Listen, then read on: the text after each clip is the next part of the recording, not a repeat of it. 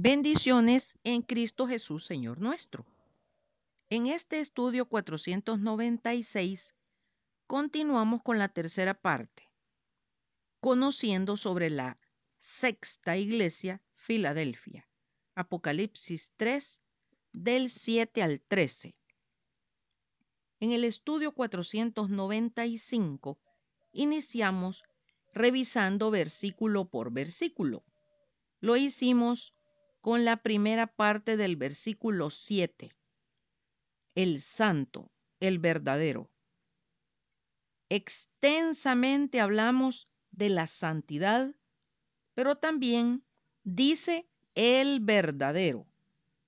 ¿Alguna vez se ha preguntado por qué la Biblia hace tanto énfasis en la verdad, lo verdadero, en este caso, el verdadero? Si se habla de verdad, hay un opuesto, la mentira. Hemos nacido y crecido en un mundo dirigido por Satanás. Al respecto, leamos lo que Dios nos dice a través de su palabra en 1 Juan 5:19.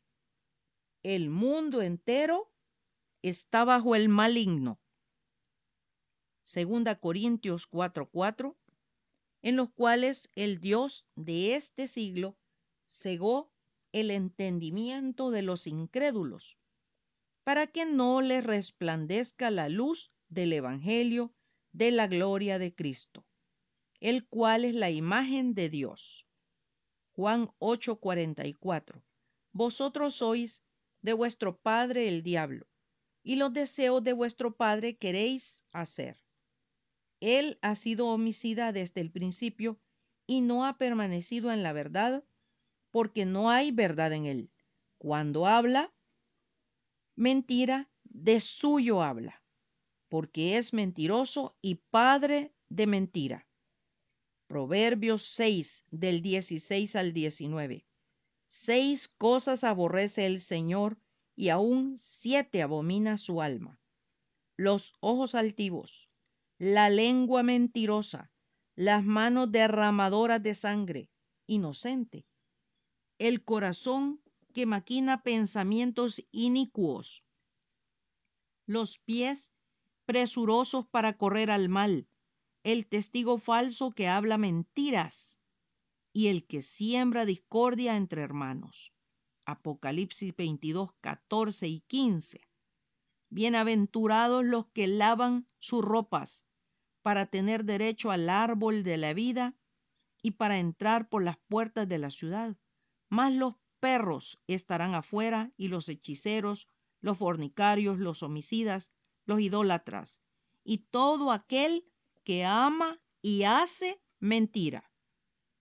Todos estos textos bíblicos y muchos más nos dejan bien en claro que nuestro buen Dios aborrece la mentira y que ella tiene un padre, el diablo. Pero ¿qué es la mentira? Es una expresión o manifestación contraria a la verdad, a lo que se sabe, se cree o se piensa. El hecho de comunicar mentiras se llama mentir y es utilizado por las personas para fingir, engañar, aparentar, persuadir o evitar situaciones molestas. Como ya vimos, la santa palabra de Dios condena fuertemente la mentira.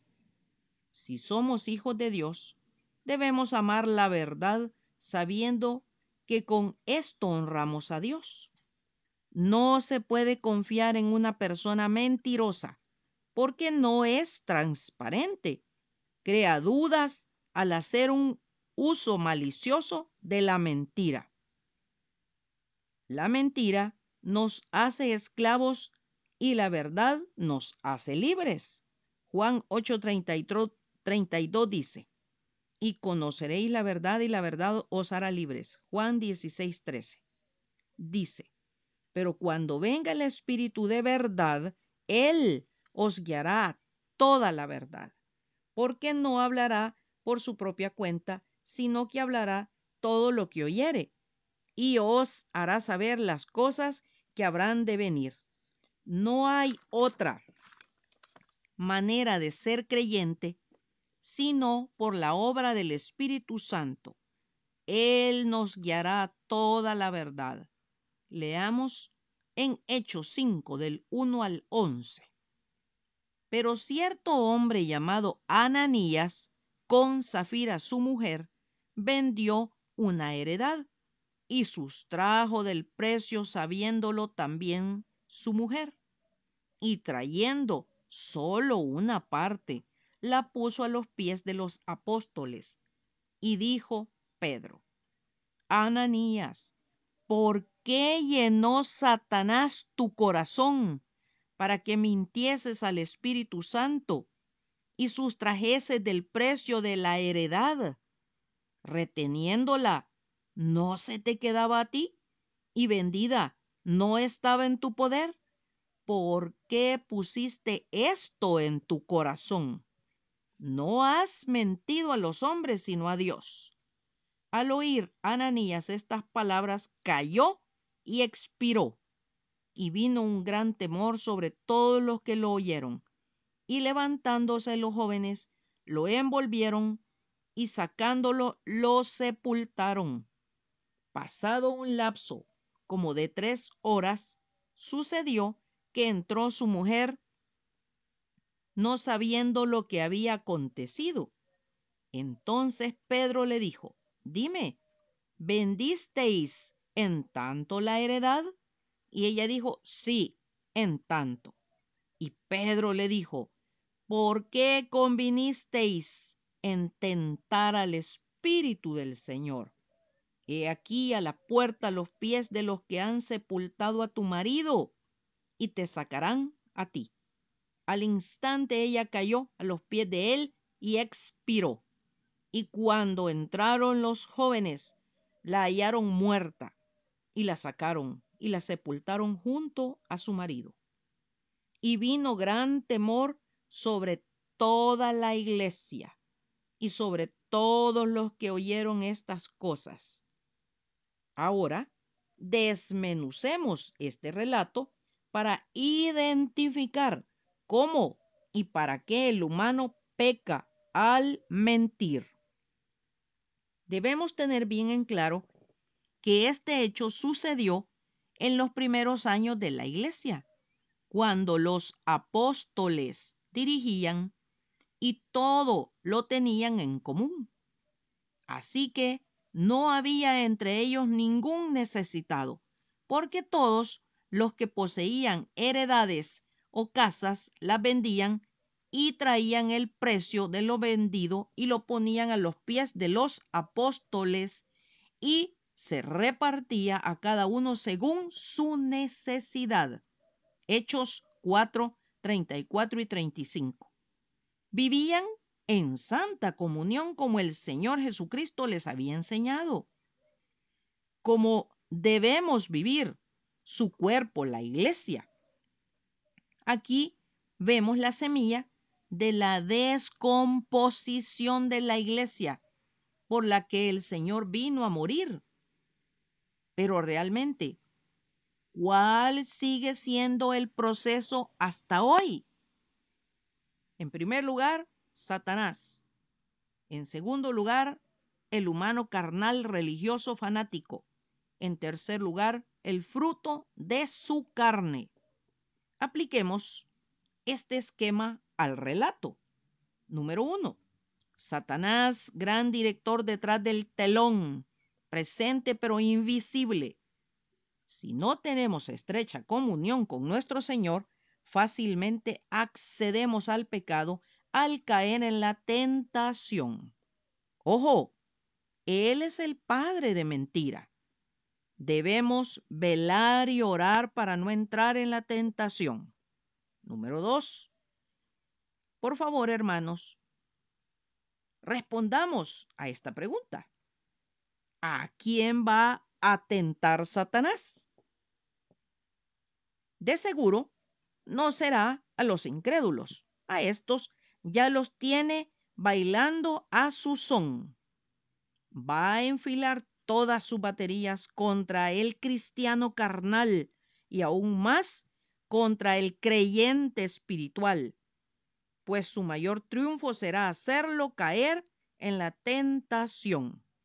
Aclaro, la tentación no es pecado, porque no tenemos sumo sacerdote que no pueda compadecerse de nuestras debilidades, sino uno que fue tentado en todo según nuestra semejanza, pero sin pecado. Hebreos 5:15. Nuestro amado Redentor, el Señor Jesucristo, nos dejó su ejemplo al no caer en la tentación, fuera la que fuera. Ananías y Zafira eran carnales religiosos, como abundan en las diferentes congregaciones hoy. Querían ganar notoriedad aparentando tener el mismo espíritu de generosidad. Esto es orgullo. Pero como todo pecado trae cola, la maquinación que dio como resultado la mentira. Mucho cuidado con esto. Ellos pensaban echar a andar su plan delante de los hermanos y frente a los apóstoles pero ya habían caído en la tentación dando a luz el pecado frente al Santo Espíritu de Dios. Por favor, hermanos, no nos engañemos, como Pedro se lo hizo ver a Ananías y a Zafira. ¿Por qué llenó Satanás tu corazón? El corazón humano está vacío con ansias de ser llenado. A esto se debe que Satanás trabaje intensamente e incansablemente buscando con qué llenarlo. Todo lo que sea, con tal que no sea llenado por el Espíritu Santo que hace del cuerpo humano su templo. No os engañéis, Dios no puede ser burlado pues todo lo que el hombre sembrare, esto también segará. Gálatas 6, 7. Y número 3, el fruto de su carne. Y manifiestas son las obras de la carne que son adulterio, fornicación, inmundicia, lascivia, idolatría, hechicerías, enemistades, pleitos, celos, iras, contiendas, disensiones, herejías, envidias, homicidios, borracheras, orgías y cosas semejantes a estas, acerca de las cuales os amonesto, como ya os lo he dicho antes, que los que practican tales cosas no heredarán el reino de Dios. Gálatas 5 del 19 al 21. El resultado final es la muerte física y muerte espiritual. Él siempre y mejor antídoto contra la carne y su fruto es dejarnos guiar por el Santo Espíritu a toda la verdad para ser libres. Será hasta el próximo domingo, si Dios nos presta la vida, que continuaremos haciéndonos una radiografía a nivel personal al continuar con el estudio de la sexta iglesia Filadelfia. Porque el que siembra para su carne, de la carne segará corrupción, mas el que siembra para el espíritu, del espíritu segará vida eterna. Gálatas 6, 8. Maranata, Cristo viene pronto. Atentamente, Lic Acevedo, colaboradora de Riego.